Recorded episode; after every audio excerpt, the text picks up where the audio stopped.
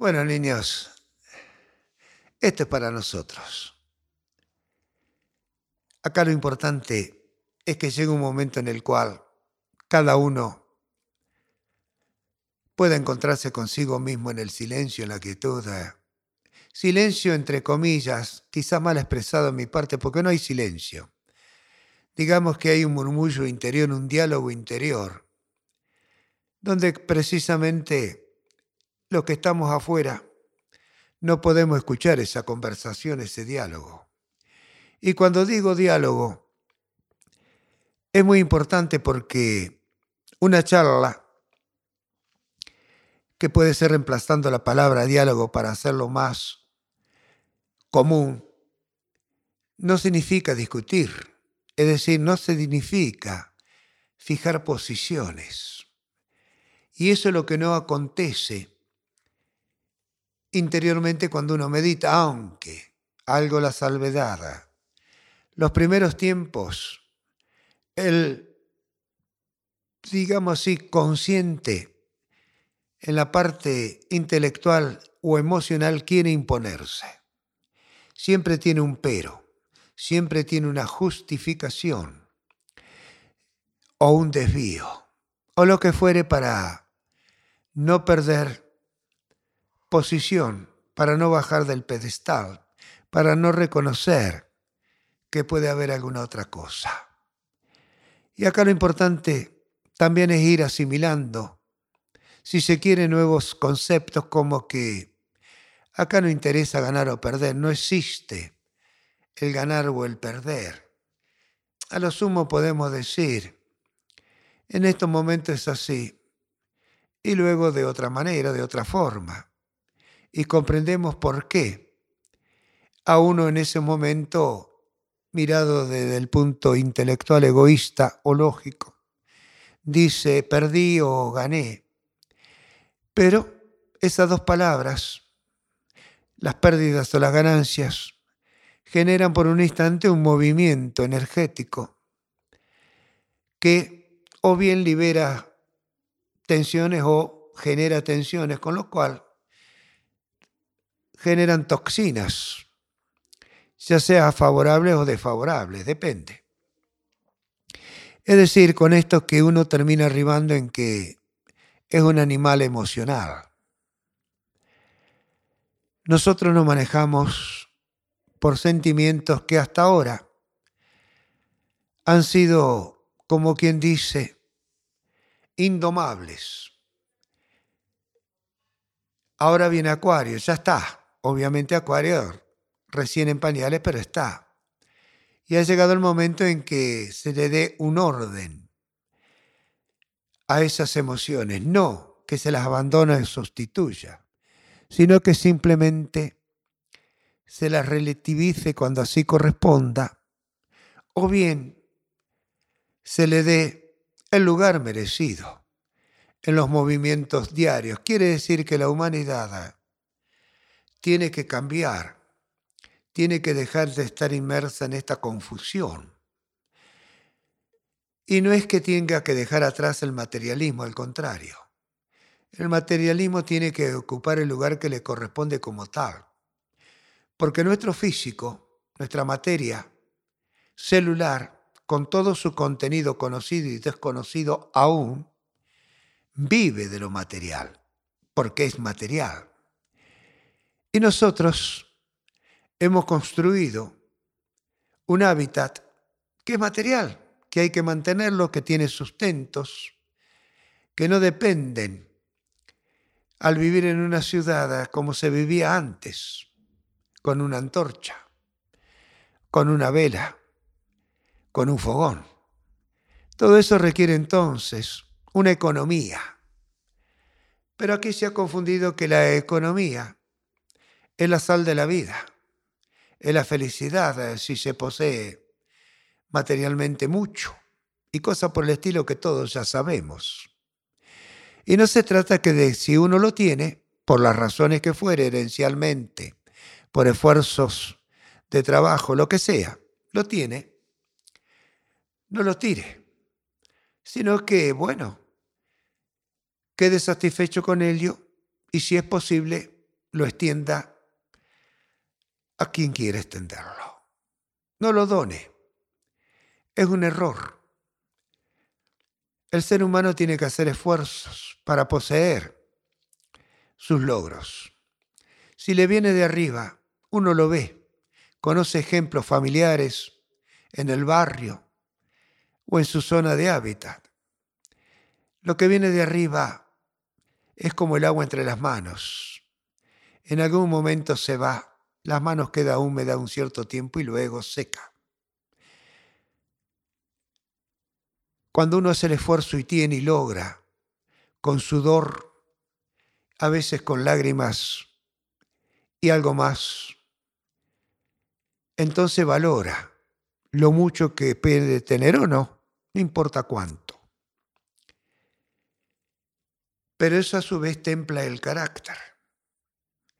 Le da la personalidad, una distinción que a veces, mal manejada, confundida, se convierte en déspota, en malvada, en depredadora.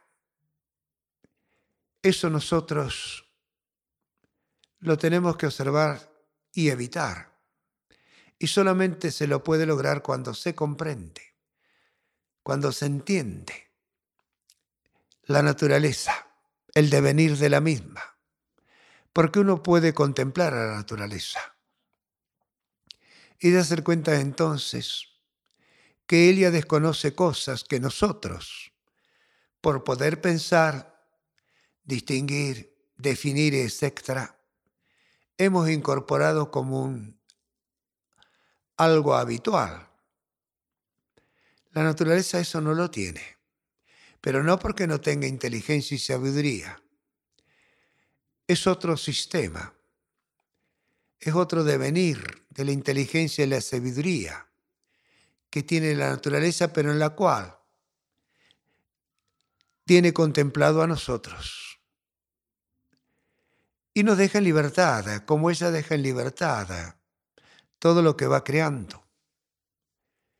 Y nosotros hemos construido en esa libertad justamente este devenir material que nos ha hecho sus prisioneros. Estamos presos de lo mismo que hemos creado. Y obsérvese que la naturaleza no nos causa tanto daños con sus ciclones, terremotos y todo eso que conocemos, incendios, como el daño que nos causamos los unos a los otros. A veces en un nivel mediato cercano, pero a veces en forma grupal. Y está en todas partes donde hay un ser humano.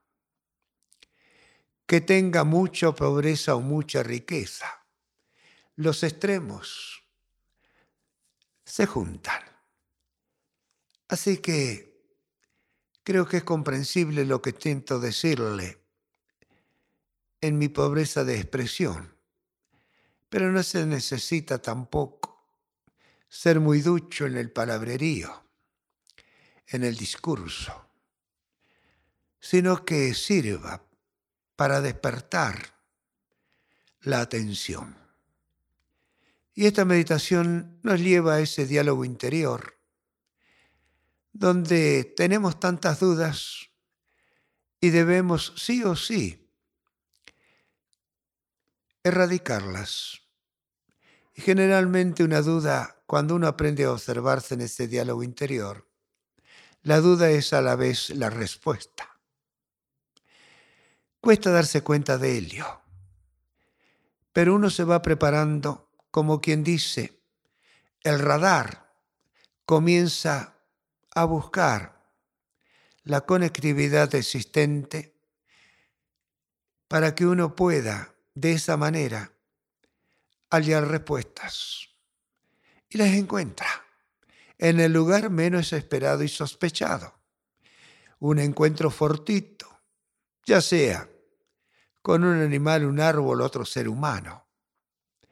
Pero cuando uno aprende a observar, a mirar, y los ojos son las luces del alma, es real hoy por hoy en el ser humano, predomina sobre los otros cuatro sentidos, entonces comienza la relación, comienza el discurso interior, el aprendizaje, donde el maestro hace su aparición cada vez más seguido, dialoga con su discípulo y ambos crecen, se benefician porque el maestro no es que las sabe todas, el maestro sabe más, pero en algunos órdenes también tiene que aprender un poco más. Y el discípulo precisamente es quien, como quien dice, picanea al maestro para que éste no deje que sus neuronas descansen demasiado, se duerman en los laureles.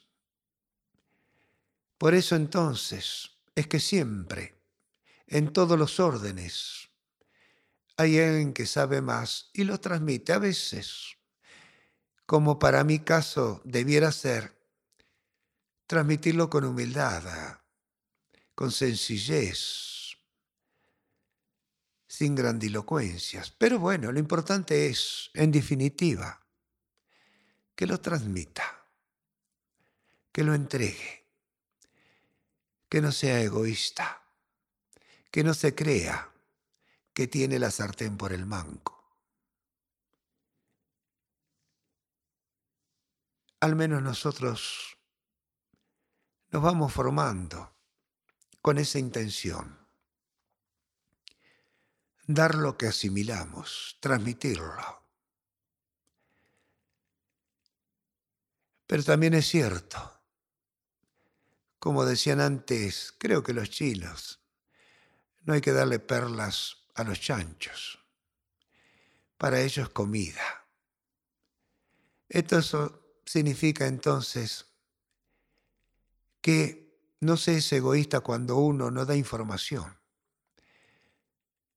Cuando uno no da información sucinta, muy precisa, muy justa, no es porque desconfíe del otro, sino que el otro tiene que demostrar que realmente le interesa.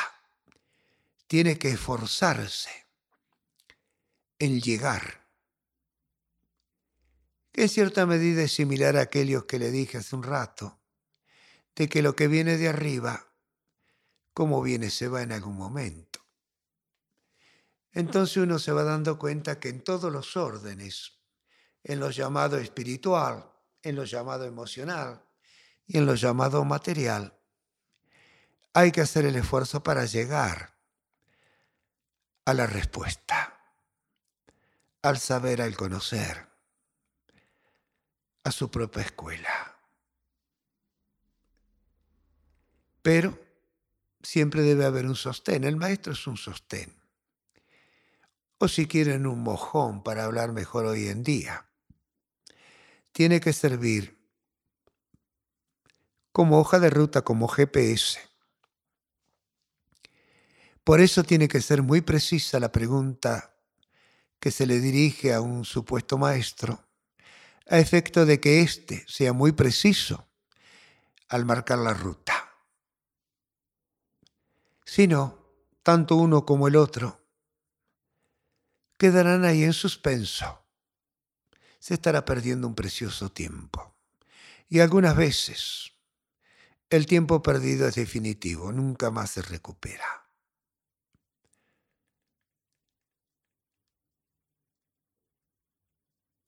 Ustedes conocerán algunas historias, las habrán leído o habrán visto películas que son sacadas de las historias de los libros sagrados, donde el maestro es muy expeditivo o les pegaba una patada, o le pegaba con su bastón, o quería aprender y lo torturaba trabajando. En fin, tenían enseñanzas psicológicas que hoy serían obviamente censuradas. Hoy las palabras también tienen ese trabajo psicológico y son censuradas. Pero aquello que es permeable por más suave que sea lo que le llega, le llega y penetra. Por eso nosotros tenemos que ser muy simples al traducir lo que sentimos, lo que pensamos, lo que consideramos es. Y va a contener seguramente alguna creencia, porque estamos creyendo que lo que expresamos es así. Pero no tenemos que ser tan duros, y eso por eso digo permeables, a efectos de que la respuesta venidera nos diga que quizás, o que tal vez, o que en realidad debemos modificar nuestra apreciación. Se nos escaparon algunos que otros detalles. Todo eso es un trabajo, puertas adentro, en la meditación, donde uno, si discute, lo está haciendo consigo mismo y debe darse cuenta que lo está haciendo, que quiere imponerse una razón sobre otra que ha surgido, de dónde viene la que surgió, de dónde proviene la que sostiene. Y es un trabajo que solamente uno mismo y nadie más que uno mismo debe realizar consigo. Nadie lo puede ayudar. Por eso el autoconocimiento viene del trabajo con uno mismo, del esfuerzo, del trabajo con uno mismo. Y como toda experiencia, la de los primeros tiempos es la más dura. Ahí uno se golpea, se lacera, se enoja, tira todo por la borda, inicia de nuevo, cambia, busca, va a otro lugar, etc. Y algunas veces, bueno, se acobarda y deja todo. Pero cuando empieza a continuar el trabajo, se empieza a calmar, se empieza a darse cuenta que ya tiene una cierta experiencia que le está ayudando en su caminar, en su andar. Entonces ahí es cuando esto que hacemos junta fuerzas, junta energías. Y entre todos nos estamos abrazando, nos estamos iluminando. Hay felicidad, hay alegría. Y son unos momentos, unas pausas. ¿Qué más entonces podemos pedirle? a este instante que hemos elegido. Primera instancia quizás, sin saber muy bien para qué. Quizás una cura, un consuelo, una salida, un éxito. Cada uno que viene tiene un sino que yo no conozco, que a lo mejor él tampoco sabe con exactitud. A veces lo encuentra, a veces no lo encuentra, porque claro, cuando viene yo no estoy en su sintonía, él no hace el esfuerzo, no sabe que tiene que hacerlo, no tiene tiempo para esperar que yo llegue a él con lo que necesita, con su alimento necesario, y se va. De 1999 se van, queda uno. Ese uno tiene un tiempo, algunos años, tal vez más o menos conmigo. Pero ya está, ya es el mismo.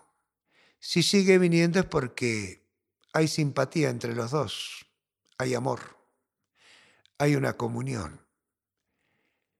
Entonces, bueno, él me enseña a mí yo le enseño a él. Hay un intercambio de conocimientos, de experiencias pero hay alegría para poder hacerlo. Muchísima alegría. En fin, esto es lo que hacemos. Una práctica en comunión, pero donde cada uno está solo consigo mismo. Y justamente esta práctica en comunión, que ya lo dije, la unión que hace la fuerza, es lo que a nosotros nos protege mientras estamos al descubierto, al aire libre. Nos protege de todas esas energías bajas que son la envidia, el odio y toda esa violencia que hoy nosotros vemos diariamente en la calle y donde estamos. Gente que calla pero con los ojos apuñala. Cerebros que se atiborran, que se ensordecen con música a alto volúmenes. En fin, como ven no estoy hablando de nada que no sea conocido, que no vivamos a diario. ¿Y cuánto tenemos un momento de soledad? Algunos dirán cuando duermo. ¿Verdaderamente se descansa? ¿Verdaderamente se enajena del consciente o del intelecto? La mayoría tiene que estar usando los famosos mordillos. Significa que sus pensamientos siguen peleando, en discusión. En fin, cosas tan simples se nos pasan por alto y nos están diciendo, te estás equivocando, cambia el rumbo, mira el desfile, no lo compartas desfilando.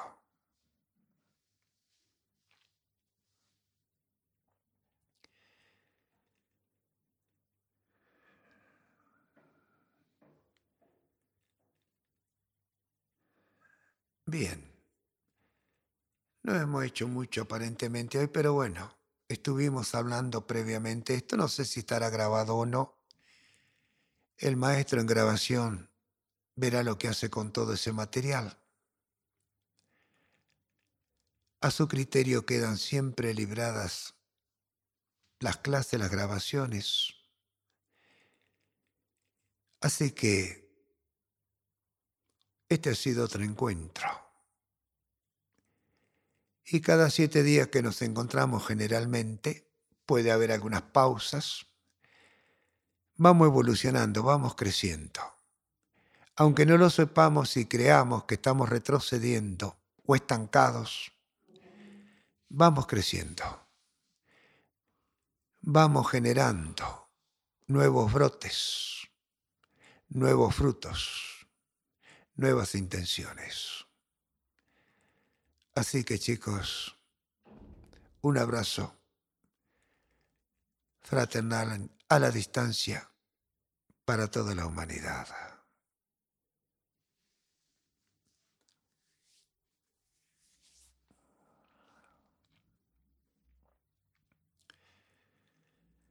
No se olviden contemplar respiración, pensamiento. No hay un orden en la medida que surjan, tampoco se queden estancados ahí, miren como al pasar, recuerden que van andando, mire el paisaje de su entorno, de todo ese paisaje algo le va a llamar la atención, eso queda grabado.